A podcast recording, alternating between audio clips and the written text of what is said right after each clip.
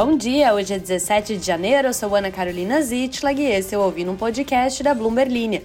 Aqui eu te conto as principais notícias de economia e de negócios do Brasil e do mundo.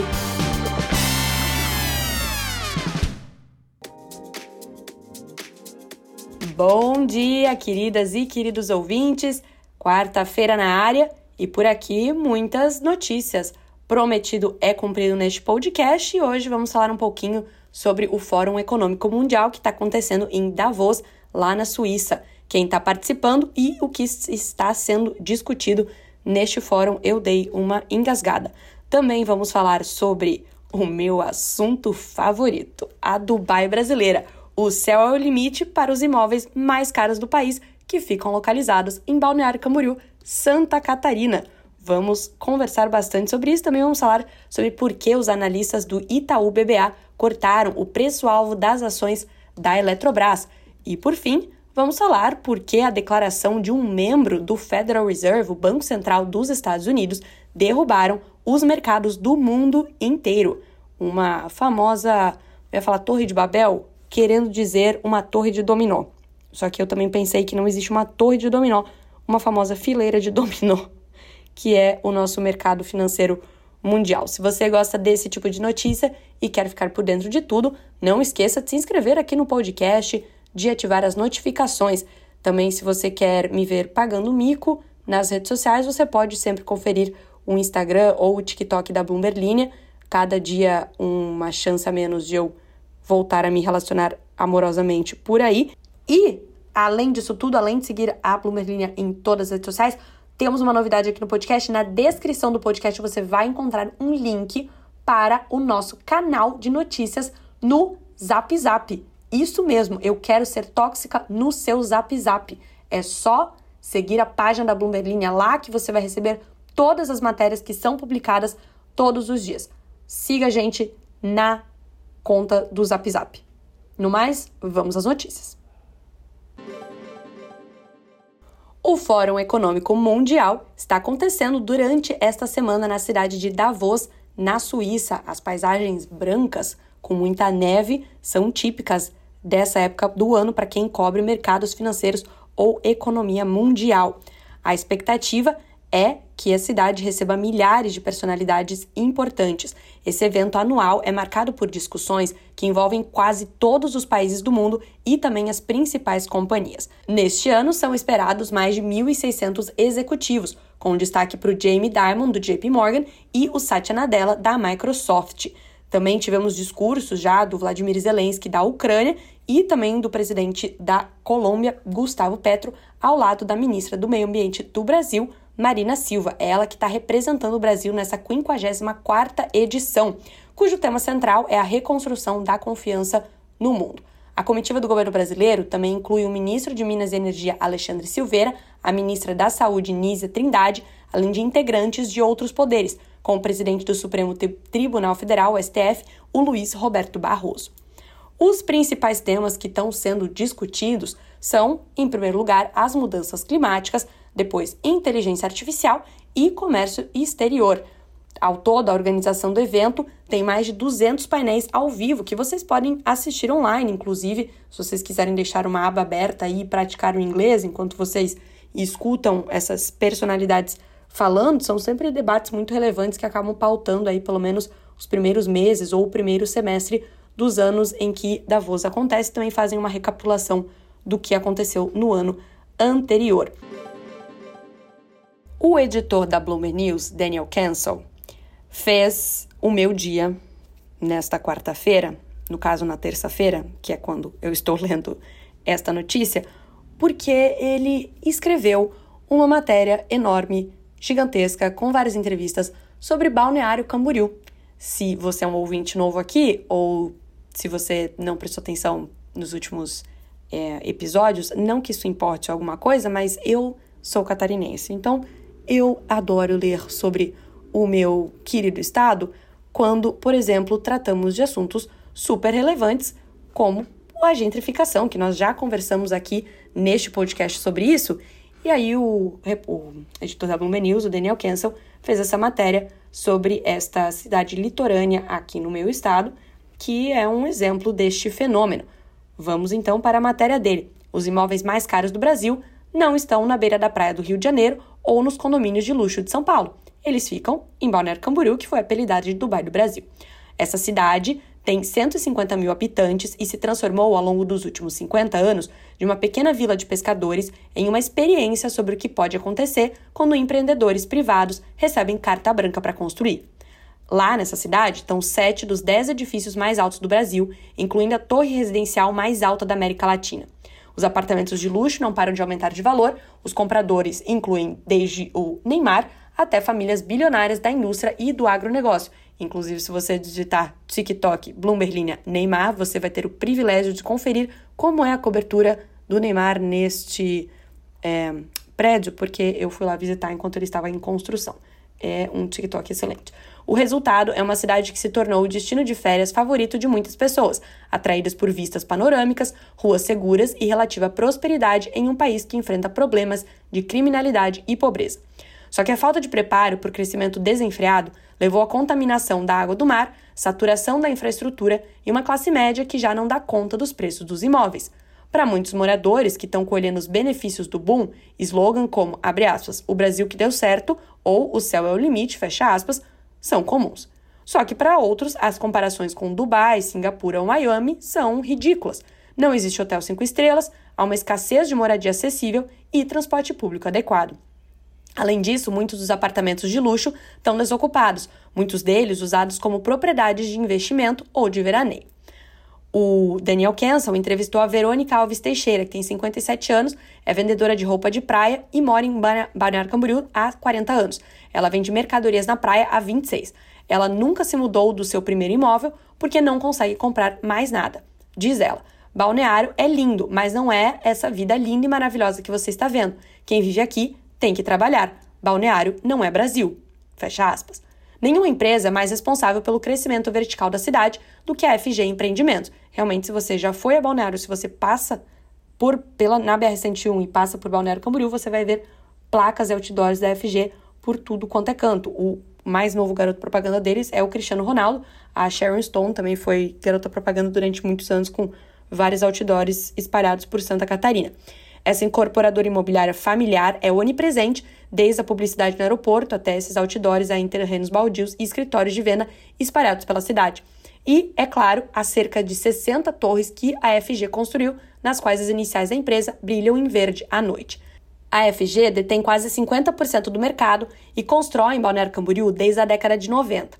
Fundada por Francisco Graciola, empresário de origem humilde do município catarinense de Gaspar, Grande Gaspar, agora é administrada por seu filho Jean Graciola, de 44 anos. Ele e seu pai viajaram pelo mundo, de Dubai a Singapura, Hong Kong, cidade de Panamá e Nova York, para aprender sobre arranha-céus. Eles construíram a One Tower, a mais alta do Brasil, e agora planejam uma torre de 110 andares, seguindo em breve por um edifício de 150 andares, que seria o projeto residencial mais alto do mundo. Em entrevista à Bloomberg News, o Jean, filho, disse que a gente cresceu três vezes de 2019 para cá. Antes, o, um executivo com 60, 70 anos comprava um apartamento, mas agora, segundo ele, compra quatro apartamentos para o pai e para os três filhos. O bilionário Luciano Hang, que é dono da varejista Avan e um grande apoiador do ex-presidente Jair Bolsonaro, tem várias propriedades em Balneário Camboriú. Ele também desenvolve novos projetos com FG após co-investir em vários lotes no passado. Famílias industriais ricas de Santa Catarina, muitas vezes de origem alemã e italiana, foram os primeiros grandes impulsionadores dos empreendimentos da cidade, juntamente com compradores do Rio Grande do Sul e do Paraná. Nos últimos anos, empresários do agronegócio começaram a comprar propriedades em Balneário Camboriú, e as incorporadoras até criaram planos de pagamento que coincidem com o cronograma da safra. BC, como é carinhosamente conhecida pelos catarinenses, tem o metro quadrado médio mais caro do Brasil, a R$ 12.624, segundo a FIPZAP. A pandemia acelerou a valorização e os preços subiram 11% no ano passado. Os preços de alguns imóveis à beira-mar subiram mais de 30% após a ampliação da orla marítima com o alargamento da faixa de areia. Foi o setor privado e não o governo da cidade que financiou o projeto, uma mostra da influência das incorporadoras em Balneário Camboriú.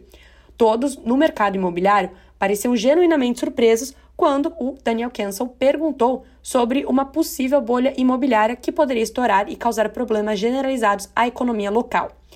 Essa febre de construção está se espalhando para além de Balneário Camboriú. Se você passou o seu verão em Santa Catarina, você percebeu com certeza a quantidade de gruas e de construções que existe ao longo do nosso litoral.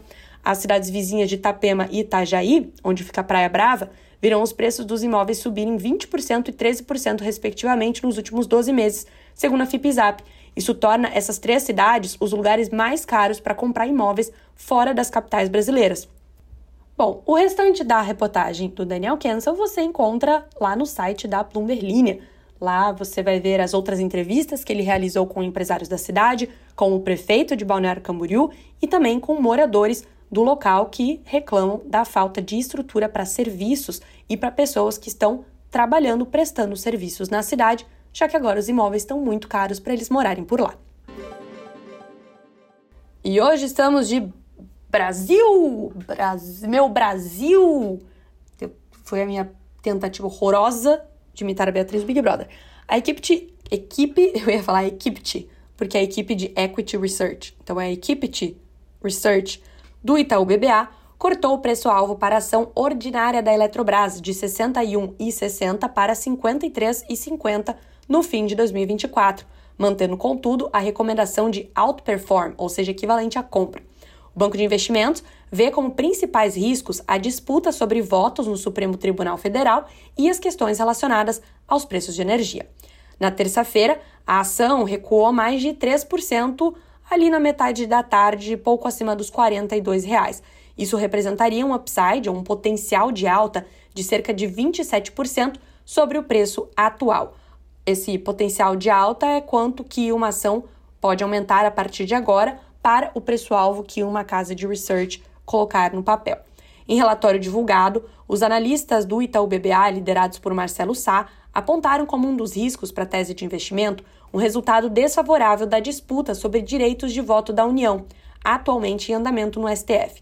O governo federal contesta trechos da lei de desestatização da Eletrobras que diminuíram o seu poder de voto na empresa. Apesar das incertezas sobre o resultado dessa disputa, o banco aponta a possibilidade de acordo com o governo, evitando futuras ações judiciais. Um processo de turnaround mais longo do que o esperado também foi apontado como um risco para os papéis da empresa de energia, assim como eventuais perdas pelo não desenvolvimento da usina de Angra 3 ou ainda o seu desenvolvimento em termos pouco atrativos.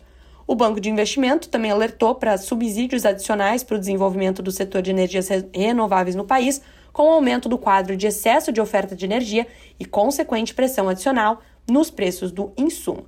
O Itaú BBA destacou no relatório que os preços da energia se recuperaram parcialmente de suas mínimas, mas ainda estão bem abaixo do custo marginal de expansão.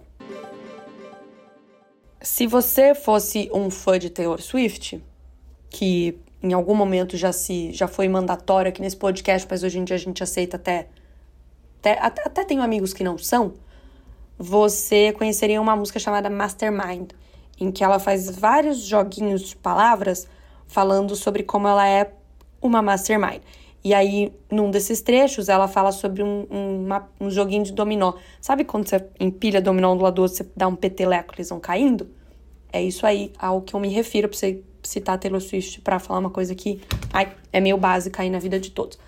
É, eu bati numa bola que eu usei para fazer a gravação de um vídeo e ela segue aqui ao meu lado. A organização é a prata da casa. O Christopher Waller, que é membro do conselho do Federal Reserve, o Banco Central americano, disse que o Fed pode cortar juros neste ano na ausência de um repique inflacionário. Só que ele enfatizou que a autoridade monetária precisa ser metódica e cautelosa com o ritmo dessa flexibilização, ou seja, com o ritmo do corte de juros. Abre aspas para o Waller. Estou cada vez mais confiante de que estamos muito perto de alcançar um nível sustentável de 2% para a inflação medida pelo PCE, ou CPI, na sigla em inglês. Ele disse isso em relação aos gastos do consumidor, esse índice que é o preferido dos, dos mandatários do Fed para ser observado. Abre aspas novamente para ele, desde que a inflação não volte a subir ou continue elevada, acredito que o FONC, que é o Comitê de mercado do Federal Reserve será capaz de reduzir os juros. Fecha aspas. Em comentários preparados para um evento da Brookings Institution desta terça-feira, o dirigente do Fed fez alguns dos comentários mais detalhados até o momento sobre as intenções do Fed de flexibilizar a política monetária neste ano, como aposta a maior parte do mercado.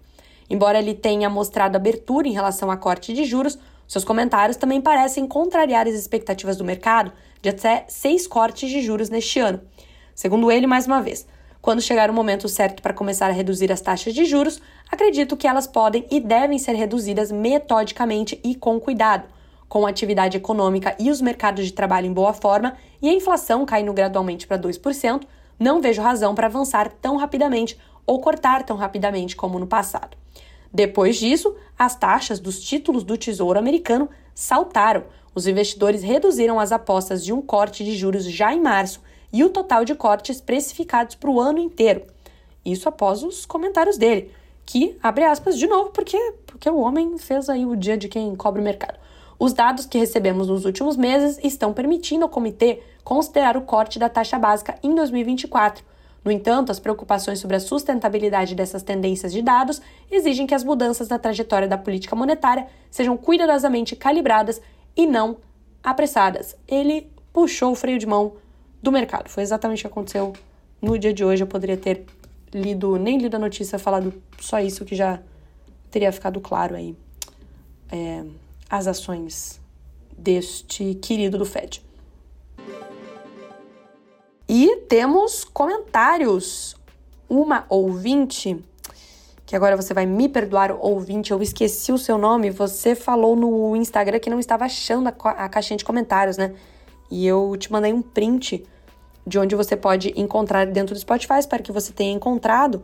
Para vocês que estão nos ouvindo e que não encontraram até hoje, quando você abre o, o programa, né, ouvindo um podcast no seu Spotify, você clica num episódio, ele vai te abrir o título do episódio, a descrição e já uma caixinha de comentários bem no meio da sua tela. Pelo menos é assim que eu estou botando fé que todos os celulares e aparelhos funcionam. iOS e Android funcionam assim. Se você não está vendo, você, por favor, se comunique comigo através das redes sociais. ana.sieds. Vamos resolver isso. Vamos ter espaço aí para todos comentarem e fazerem suas perguntas, elogios, reclamações serão bloqueados. Mentira, pode, pode reclamar. Vamos ler então o comentário do Antônio Luvisotto, que ele diz: Prefiro a Motorola e a Lenovo, não me ligo muito à câmera, dou preferência a durabilidade e bateria. Confesso, Antônio, que eu não faço a menor ideia do que você está falando. A Marcela Lopes disse: Já foi publicado sim, só vi agora à tarde, peguei pouco trânsito. E Ana, aproveita que não começou o crossfit nem começa, só serve para se lesionar. Tem exercícios, tem exercícios muito melhores. Fica aí o comentário polêmico de Marcela Lopes. Vamos ver se os cross, crossfiteiros vão te responder, Marcela. O João diz que este comentário não tem relação nenhuma com o episódio, mas como às vezes eu sempre uso esse campo como diário, tipo Luísa como álbum dela. ai, ai, o João diz que ele tá bravo porque ele começou o ano com saúde e agora ele tá com ter sol. Bom, João, eu comecei a saúde. Ah, sa... eu comecei a saúde sem ano. Eu comecei o ano sem saúde e agora eu tô com saúde. Então, vamos ficar invertendo aí eu e você. Tomara que eu não, tenha, não tenha um ter, sol. E o Guilherme Limone, que já fizemos um comentário aqui, e algum outro ouvinte falou para perguntar se você faz limonada com seu sobrenome, alguma coisa assim. É... Diz que Rocher me lembra o bombom da Ferreiro. E ele fala Roche. E aí ele pergunta se é Davos ou Davos. Davos eu tenho certeza que é Davos, tá? Porque, porque sim, porque eu já, eu já falava errado, aí eu, alguém me corrigiu. E aí é Davos. Agora a Roche, a Roche eu não faço a menor ideia. A Blanches de francês se aproximem. A empresa farmacêutica é Roche ou é Rocher? Não vou procurar. Vocês vão me responder. O Alisson pergunta cadê a tia Fermento? Tia Isa Fermentos pegou férias que não quer falar. Igual professores que estão cansadas de sair na rua e serem reconhecidas. Tia Isa Fermento tá preparando uma novidade. E Tia Isa Fermento vem aí com o seu podcast. Tia Fermento. Fermenters Unite. Tia Isa vem com o seu próprio podcast. A Tereza diz: não veja ainda o TikTok. Que eu disse isso na hora exata que ela já estava abrindo o app, porque ela nem, nem arriscou responder a pergunta de ontem, que era quais as sete companhias mais valiosas de tecnologia. O Rato Árabe, sensacional o seu nome, Ele disse, sempre que eu falo MMA, que no caso deve ser M&A, né? Ele lembra do Eminem. Acho que era isso. era isso que eu não tava lembrando. É, o Jonathan também disse que não é pra eu fazer crossfit. Hum, a turma do não crossfit tá ganhando, hein? E a que é sempre sensacional, quando falamos do Alan, meu parceiro de TikTok, o coração dela acelera, eu deveria fazer isso, isso acontecer. Eu vou averiguar ai, se o Alan está na praça. E aí eu te respondo, Ra, se a gente pode fazer isso acontecer.